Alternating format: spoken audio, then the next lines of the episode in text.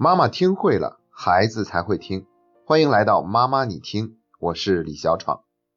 今天为大家分享一个心理学的理论，叫做成就目标理论。这个理论是由斯坦福大学著名的发展心理学家卡罗尔·德韦克提出的。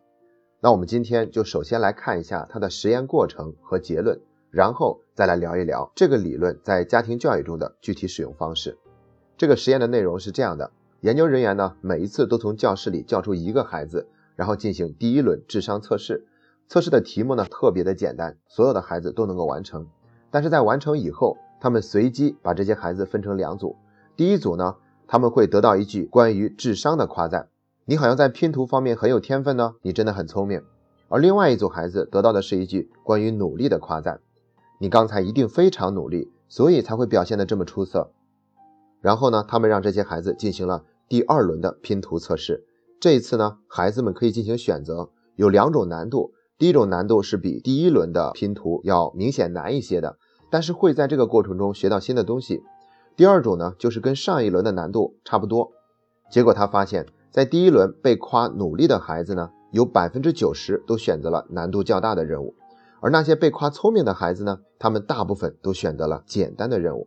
由此可见呢，认为自己是很聪明的孩子，他们不愿意面对挑战。其实呢也非常好理解，因为他们为了保持自己聪明的名声，就不愿意再冒险去犯错了。接下来，研究人员又做了第三轮测试，这一次所有的孩子们都参加同一种测试，没有选择，而且呢难度特别的大，所有的孩子都完不成，也就是说他们注定会失败。然后呢，研究人员就发现这两组孩子对于失败的反应差别特别的明显，那些被夸奖努力的孩子呢？他们认为自己的失败是因为自己不够努力，而且在整个测试的过程中非常的投入，会尝试各种各样的办法来解决这个难题，即便最后也没有完成。还有好几个孩子会告诉研究人员，这是我非常喜欢的测验，我很喜欢挑战。而那些被表扬聪明的孩子呢，则认为失败是因为他们不够聪明，而且在测试的这个过程中，他们会表现得特别的紧张，那手足无措，最后确定做不出来的时候，特别的沮丧。研究人员接着进行了第四轮测试，这次测试的题目呢还是没得选，所有人都是一样的，而且难度跟第一轮的题目一样简单。那些被夸聪明的孩子，这次的测试跟第一轮的成绩相比，居然出现了倒退，退步大概百分之二十。而被夸努力的孩子呢，这次测试的分数比第一次提高了百分之三十左右。所以说，夸孩子聪明和夸孩子努力会有截然不同的结果。聪明呢，往往是通过结果和成效得来的，它是一种评价，所以这是一种表扬；而努力呢，它是从过程和态度中得来的，它是对孩子这个过程中行为的描述，它是一个鼓励。表扬呢是针对于结果，而鼓励是针对于过程。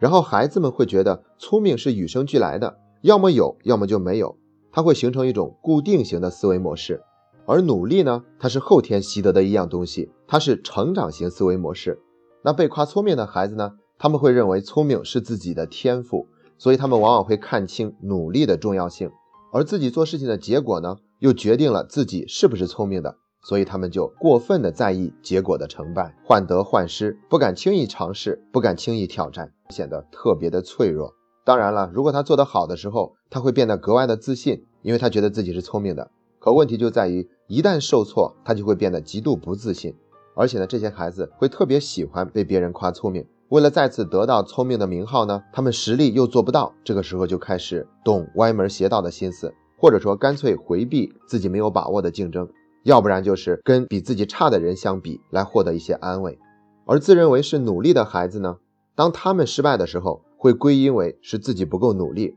所以他们很清楚的知道接下来自己该怎么调整，积极的纠正自己的错误，继续努力，有使不完的劲儿。所以对他们来说呢，失败的结果并没有带来什么大的损失，还可以很好的享受整个学习的过程。那这样的孩子呢，他们不会轻易被困难吓倒，被挫折打倒，他们会表现的更加有进取精神，也更加有韧性。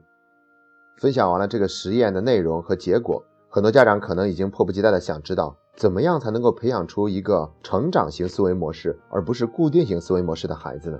在我们的家庭教育生活中，具体应该怎么做呢？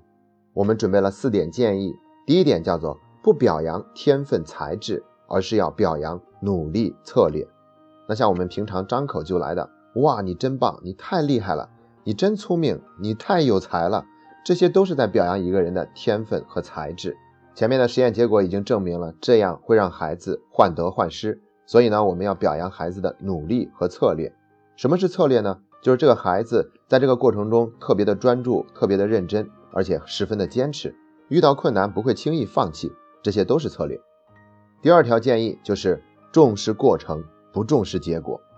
我们在之前的节目里面也曾经多次提到过，我们过分重视结果，孩子也就会过分在意结果，然后他们就会患得患失，而无法享受这个过程。这样一来呢，他们往往会影响到自己努力的程度，所以才有那句话叫做“只管耕耘，不问收获”。那如果孩子拿到了一个好的结果，我们这个时候应该怎么说呢？虽然这个结果让孩子很兴奋，我们也很开心，但是我们要让孩子把注意力关注到他是怎么做到的。我们可以这样跟孩子说：“你看，你考了一个这么好的成绩，你自己都这么开心，我也为你感到高兴。那你能告诉我你是怎么做到的吗？”这样的话，就是再让孩子把注意力从结果转移到这个过程中去，他可能就开始总结和反思这个过程中自己的哪些行为才会让自己有了这样的一个好的结果。等他说的差不多了，我们再跟上一句：“哦，原来你是这样做的，只要你这样做，就一定会变得越来越好。”那如果一个孩子做的事情结果不是很好呢？比如说考试成绩又下降了，这个时候我们怎么办呢？哎，那卡罗尔·德韦克也提供了一个很好的建议。那就是把失败的结果或者自己不满意的结果呢，都称之为是暂时还没有做到。也就是说，把现在这个不好的结果当成是最终获得那个好的结果之前的一个步骤，把它当成是一个过程。我们非常幸运的搜索到了卡罗尔·德韦克教授的 TED 演讲视频，并且配备了演讲的文字版，然后把它们作为今天这期节目的延伸阅读放在了我们的微信公众号里。有兴趣的家长呢，可以扫描本期节目下方的二维码来关注我们的公众号。第三点建议就是多描述，少评价。描述是针对于过程中的行为和态度的，而评价是针对于结果和成效的。所以呢，我们之前也多次建议家长应该这样跟孩子说话：我看到怎样怎样怎样，我听到怎样怎样怎样。那少评价不是不能评价，至少我们不能再评价孩子是聪明了。如果我们经常说孩子努力，可能也会显得有一些苍白。那我们可以用细心、准备充分、认真、镇定、考虑周全等等这样的方式来去给孩子做一些积极的评价。要注意的是，这些评价都是针对于孩子做事情的过程，而不是针对于他做事情的结果。第四点建议，以此类推，我们也不能轻易夸一个孩子漂亮、帅气，而是要夸孩子懂礼貌。爱整洁，会搭配衣服，因为漂亮和帅气，它是与生俱来的。一旦他发现这些东西都是与生俱来、先天获得的，孩子就很容易看不起别人，就很容易骄傲。所以我们要夸孩子的话，也一定夸那些后天习得，要通过自己的努力可以不断提高的那些品质。以上这四条建议呢，都会更容易培养起一个孩子成长型的思维模式。他会更愿意做各种各样的尝试，不会太关注结果的成败，也因此更容易享受整个过程，并且还可以让自己获得持续的进步。